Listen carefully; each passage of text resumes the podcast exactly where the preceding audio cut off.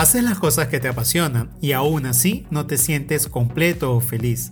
Puede ser un tema de que no estás viviendo tus pasiones a un nivel profundo. Veamos hoy tres niveles de pasión.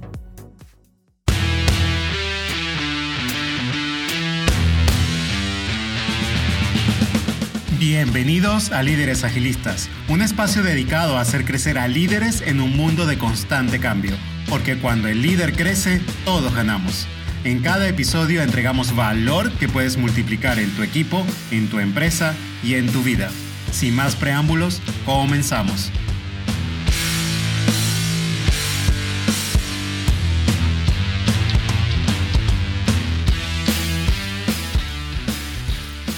Hoy hablaremos sobre tres niveles de tu pasión. A mí me gusta verlo como tres niveles para madurar en el proceso de evolucionar en tus pasiones y lograr experimentar la pasión a un nivel profundo requiere de adaptación. Pero para comprender un poco mejor este proceso, déjame contarte un caso sobre el oro olímpico. Es impresionante ver una pareja de patinaje en hielo, con movimientos arriesgados y en perfecta armonía. Una presentación relevante se dio en los Juegos Olímpicos de 2018. Algiona Savchenko, nacida en Ucrania, y Bruno Massot, de Francia, representaban a Alemania. De por sí, ya es impresionante ver a una ucraniana y a un francés representando a Alemania. Pero ellos hicieron una presentación que se convertiría en un récord olímpico.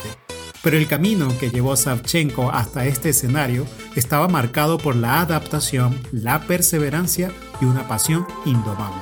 Desde pequeña, a sus 5 años, e inspirada por lo que veía en la televisión, en un frío lago helado, Savchenko fue introducida al patinaje por su padre. Aquellos primeros pasos determinaron el curso de su vida, llevándola a representar a Ucrania junto a su compañero ucraniano Morozov.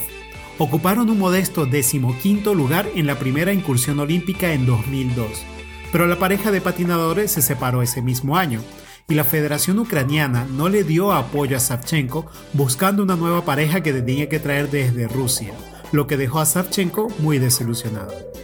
El destino le dio una nueva oportunidad en Alemania. Tras un comentario a un periodista, Savchenko fue emparejada con un alemán. Aunque ambos patinadores tenían técnicas diferentes, la unión fue exitosa y la adaptación comenzó. Luego de obtener la nacionalidad alemana en diciembre de 2005, lo que permitía a la pareja representar a Alemania en los Juegos Olímpicos al siguiente año, surgió un contratiempo. Su entrenador fue excluido del equipo olímpico por temas políticos, pero a través de un intenso enfrentamiento legal lograron entrar en la competición y en esta segunda participación de Savchenko terminaron en una destacada sexta posición en los Juegos Olímpicos de 2006. La adaptación y la mejora continuaron. Para las Olimpiadas de 2010, ya la tercera participación de Savchenko, ganaron la medalla de bronce y repitieron la hazaña alcanzando de nuevo el bronce en las Olimpiadas de 2014, a pesar de algunos deslices en su presentación. Pero con el retiro de su pareja alemana, Savchenko se encontró en una nueva etapa de adaptación. No estaba dispuesta a abandonar su sueño olímpico y formó de nuevo equipo con el francés Bruno Massot y juntos, frente a duros entrenamientos para poder adaptarse el uno al otro en poco tiempo, y ya en la quinta participación olímpica de Savchenko, en los Juegos Olímpicos de 2018 alcanzaron la medalla de oro batiendo un récord histórico. Si deseas ver un video corto de Savchenko hablando de esta situación y la presentación donde ganó el oro olímpico, te dejo el video en las notas del programa en líderesagilistas.com. Piensa por un momento en la trayectoria de Algiona Savchenko. Es el retrato vivo de lo que significa mantener la esperanza, adaptarse y persistir. Imaginen el temple que se necesita para mantenerse firme en el escenario olímpico no una ni dos, sino cinco veces, para finalmente obtener la medalla dorada, la medalla de oro. Su relato es un claro ejemplo que la pasión, junto con la determinación, puede vencer cualquier adversidad y muchas veces esos giros inesperados en el camino, esas adaptaciones forzadas, nos sitúan exactamente en el destino que siempre anhelamos. Tengo en mis manos un libro de Carol Dwight, en el que explora dos tipos de mentalidades que todos portamos. La mentalidad fija y la mentalidad de crecimiento. Alguien con una mentalidad fija asume que su destino está sellado, que lo que es hoy será siempre. En contraste, una persona con mentalidad de crecimiento entiende que siempre hay espacio para evolucionar, especialmente cuando se alinea con nuestras pasiones y nuestras fortalezas naturales. Volvamos un momento a la historia de Savchenko. Si hubiera abrazado una mentalidad fija, probablemente nunca hubiera salido de Ucrania, o podría haberse rendido cuando su compañero alemán se retiró, pensando que el oro olímpico era un sueño inalcanzable por el desafío de tener que encontrar un nuevo compañero en tan corto tiempo y a tan avanzada edad para el deporte. Pero Savchenko siempre mantuvo una mentalidad de crecimiento su pasión y su meta clara de alcanzar ese oro la empujaron a sacar lo mejor de sí misma. Nosotros como líderes debemos aprender a navegar en aguas turbulentas de la vida. Como bien lo dijo John Maxwell, los pesimistas se quejan del viento, los optimistas esperan que cambie, los líderes ajustan las velas. Al igual que Algiona Savchenko, debemos adaptarnos sin perder de vista nuestros objetivos. Y en el tema de la pasión, como discutimos en nuestro último episodio, que te invito a escuchar si no lo has escuchado aún, la pasión no es algo que simplemente aparece, es un fuego que, con el tiempo y la atención adecuada, descubrimos y nutrimos. Hoy hablaremos de los niveles de pasión y veremos una perspectiva reveladora. Pero antes quiero hacer una pausa y recordarte algo. Si quieres tener una experiencia aún más rica en este viaje, te invito a que ingreses a líderesagilistas.com y descargues nuestra hoja de discusión. Será una herramienta ideal para que sigas el tema con precisión y si te animas, incluso podrías usarla para generar debates y discusiones con tu equipo. Hablaremos de Marcos Ayuso, un emprendedor notable en el ámbito de las pasiones. Él nos brinda un marco que nos ayudará a entender este mundo con más claridad.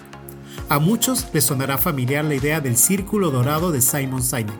Ahora vamos a mirar a la pasión a través de este lente. Empezamos con el círculo más grande, el círculo externo, el cual Marcos llama el círculo del qué o el engranaje. Este círculo aborda esencialmente lo que hacemos. Identificar una pasión en nuestras acciones es a menudo el primer paso. Para darte un ejemplo personal, desde siempre he tenido una gran pasión por la programación.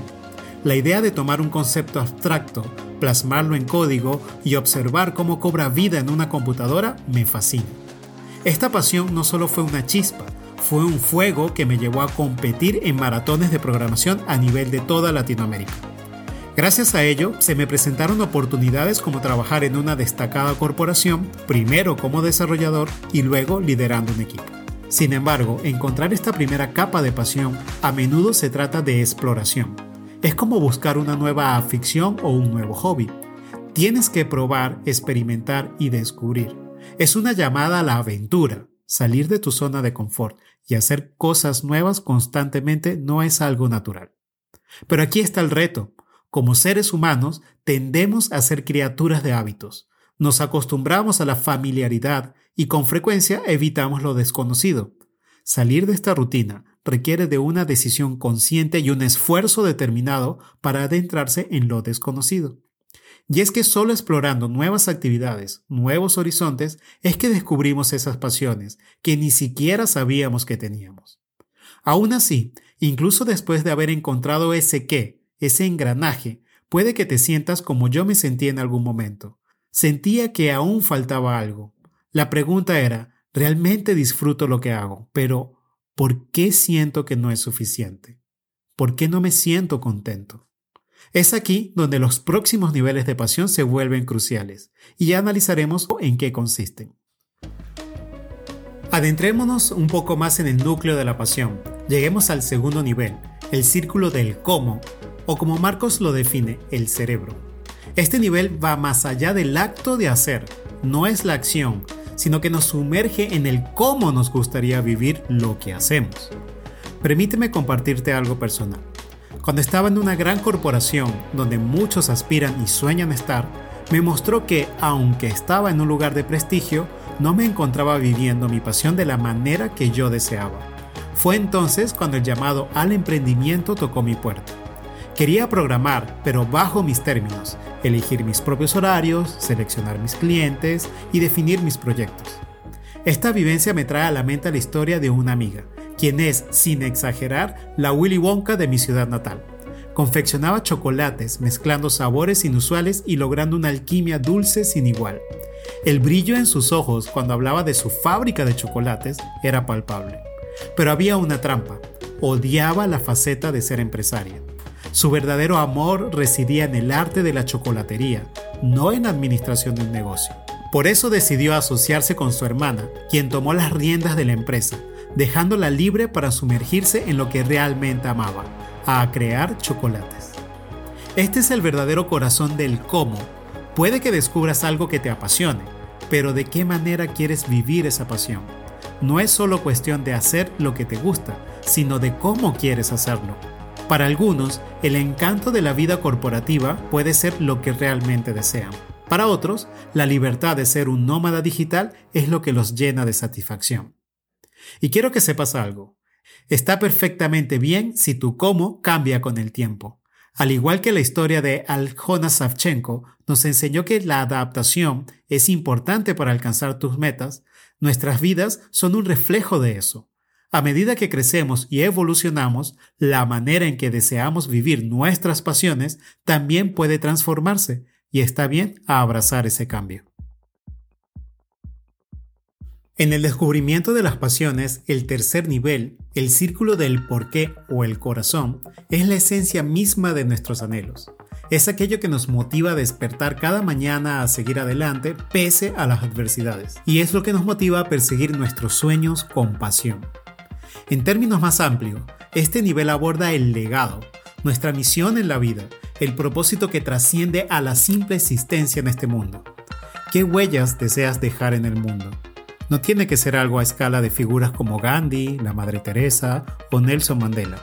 Podría ser una motivación personal como tu familia, tus hijos o tu comunidad. En mi propia odisea, tras el ardor inicial de programar y luego de migrar de una posición corporativa a avanzar en el emprendimiento donde creamos una fábrica de software, me encontré en el cruce de caminos que enfrenta todo nuevo negocio, la adquisición de clientes. Como todo negocio al inicio, no teníamos el lujo de ser selectivos. Sin embargo, con el tiempo comenzamos a discernir mejor a nuestros clientes. Una experiencia que me marcó fue cuando nos embarcamos en un proyecto para una compañía de loterías. A pesar de vivir mi pasión de crear soluciones tecnológicas y hacerlo a mi manera, en mis términos, en el emprendimiento que creamos, ese proyecto no estaba alineado con mi esencia, mis valores, ni con los valores de nuestro equipo. Aprendí sobre las sombras de esa industria y decidí que no quería invertir mis habilidades y mi pasión en ese ámbito. Como regla general, no apoyamos a los juegos de azar, en especial si son truculentos. Es en este punto donde se revela el nivel más profundo del por qué. ¿Cuál es el propósito detrás de tus acciones? ¿Por qué haces lo que haces? Si recuerdas el ejercicio que propusimos en el episodio 21 sobre la pirámide de los objetivos, y si no lo has escuchado, te invito a que vayas y lo escuches en este momento. Allí te hablábamos de cómo enfrentar el reto de preguntarte cinco veces por qué por qué quieres alcanzar un determinado objetivo de sueño. Esta introspección te proporcionará la claridad necesaria para unificar el qué, el cómo y el por qué en tu viaje de vivir tus pasiones con plenitud. Recapitulando, comenzamos este episodio con la inspiradora historia de Algiona Savchenko, un testimonio vivo de adaptación y perseverancia, de cómo se enfrentó a retos y adaptaciones, perseverando hasta lograr el oro olímpico en su quinta participación en los Juegos Olímpicos. Su historia no solo nos habló del talento o la técnica, sino sobre todo de pasión, tenacidad y el poder de una mentalidad de crecimiento. Esto lo podemos ver en los tres niveles de pasión, inspirados por el círculo dorado de Simon Sinek. Empezamos por el nivel externo, el qué, el engranaje, en donde identificamos esas actividades, esas acciones que nos hacen vibrar, que nos llenan de energía, que nos hacen perder la noción del tiempo. Hablamos de cómo es fundamental atreverse a explorar nuevas actividades y salir de nuestra zona de confort y probar cosas para descubrir esas pasiones. Luego exploramos el cómo o el cerebro. Este nivel no nos habla solo de lo que nos gusta hacer, sino de cómo nos gustaría vivirlo, es el escenario en que nuestra pasión toma forma, donde decidimos cómo queremos vivir nuestra vida y cómo queremos que esa pasión se manifieste en nuestro día a día. Finalmente, en el círculo más interno es el círculo del por qué o el corazón. Aquí radica la esencia del propósito, la razón profunda de por qué hacemos lo que hacemos. Es el combustible de nuestro motor, el legado que queremos dejar, nuestra marca en este mundo una vez que lo hayamos dejado. La vida es un viaje de descubrimiento constante. Cada experiencia, cada desafío, cada triunfo nos acerca un paso más a entender quiénes somos y qué es lo que verdaderamente deseamos. Y como hemos visto, no se trata solo de encontrar lo que nos apasiona, sino de entender cómo queremos vivirlo y más importante aún, por qué lo hacemos. Te invito a que te tomes un momento, quizás esta noche o este fin de semana, para reflexionar sobre tus pasiones. Identifica tu qué, qué te gusta tanto hacer que pierdes la noción del tiempo. ¿Y tú cómo? ¿Cómo te gustaría vivir tu pasión? ¿Bajo qué condiciones o estilo de vida? Ser lo que te apasiona. ¿Cuál es la razón profunda de ese llamado? Y una vez que tengas esa claridad, atiende a ese llamado interior y vive esas pasiones con todo tu ser. Porque al final del día, la vida no se trata de la cantidad de años que vivimos, sino de la pasión con la que vivimos esos años. Por último, solo me queda recordarte que si la información presentada aquí ha sido de valor para ti, comparte este episodio con alguien más o discute el tema con tu equipo. Para ello, hemos preparado una hoja de discusión que encontrarás en líderesagilistas.com. No dudes en contactarnos porque en Líderes Agilistas nos encantaría hablar contigo, ya sea porque quieres sumar tu voz o porque tan solo quieres decir hola. Estaremos felices de que nos contactes. Recuerda ser el líder que todos aman y lleva a tu equipo hacia el éxito. Nos vemos en una próxima oportunidad.